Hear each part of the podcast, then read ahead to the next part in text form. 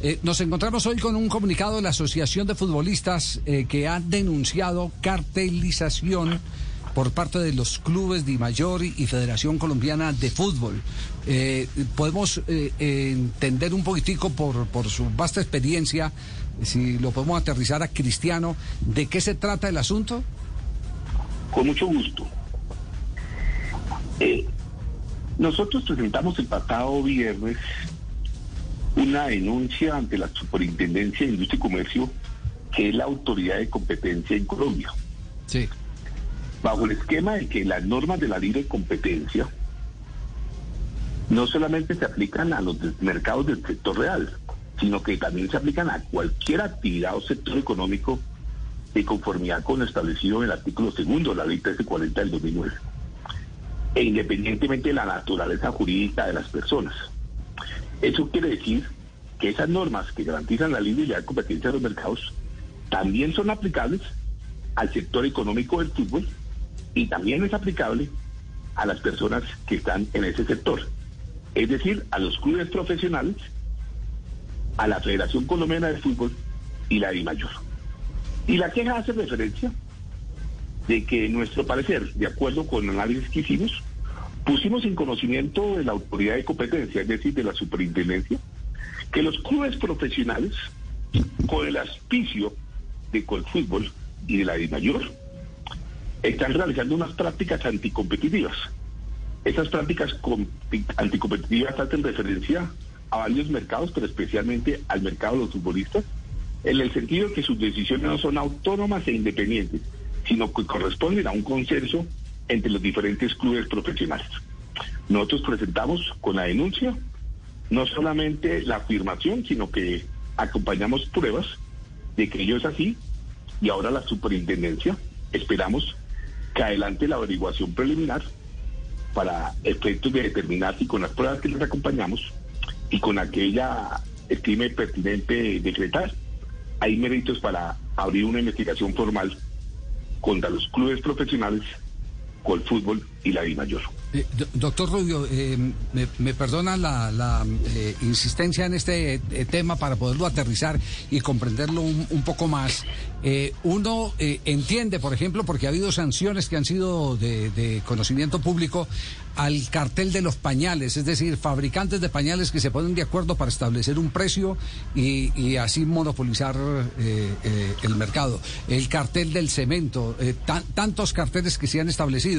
Pero ¿cómo puede, cómo puede cartelizarse el, fútbol? Eh, ¿qué, hecho en concreto nos puede entregar como ejemplo sin que vulnere todos eh, los eh, pasos que se han venido dando en la denuncia que todavía es de mm, estudio y de conocimiento de la superintendencia? Con mucho gusto. No va a concretar porque yo quiero que sea la superintendencia la que entra a determinar si efectivamente hay o no una práctica anticompetitiva. Pero para contestarle su pregunta, dando ejemplos, es que las normas de la libre y leal competencia también son aplicables, por ejemplo, al mercado laboral. En el mercado laboral de los futbolistas hay una demanda de futbolistas por parte de los clubes, una oferta por parte de los futbolistas y esa demanda con esa oferta también tienen que llevarse a cabo de acuerdo con las normas de la libre y leal competencia. Es decir, que cada club debe adoptar sus decisiones en forma autónoma y en forma independiente. Como usted bien lo explicó, en los diferentes carteles que ha investigado y sancionado la superintendencia, por ejemplo, en materia del cemento, usted habló de los pañales y de otros carteles, cuando varios empresarios que deben adoptar su decisión autónoma e independiente no la adoptan, por ejemplo, acordando el precio, ese es un ejemplo, pues eso es un cartel o estableciendo no solamente el precio, sino ciertas condiciones, por ejemplo, de comercialización. Todos vamos a vender al contado o no vamos a dar descuentos. Cualquier condición de comercialización de un producto o un servicio por parte de los diferentes agentes económicos tiene que adoptarse en forma autónoma e independiente y no puede ser adoptado en consenso con sus competidores, porque bajo ese esquema no existiría competencia existiría lo que se denomina un cartel. Y lo que estamos diciendo es que, para darle un ejemplo, es que aquí las decisiones no son tomadas en forma autónoma e independiente por cada club. Ya. Eh, eh, a ver, para, para eh, un, un, último interrogante, para, para eh, ser mucho más eh, directo. El hecho, y lo voy a poner como ejemplo porque no sé si está dentro del contenido de la reclamación que se está haciendo en este proceso que ya está en manos de la Superintendencia de Industria y Comercio.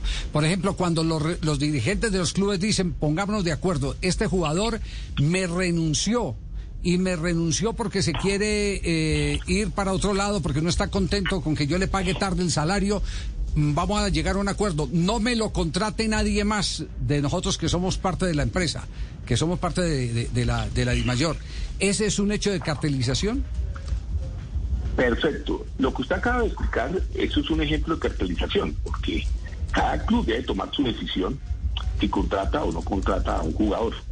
Esto es lo que se ha denominado coloquialmente, no solamente en Colombia, sino en todos los países del mundo, las listas negras.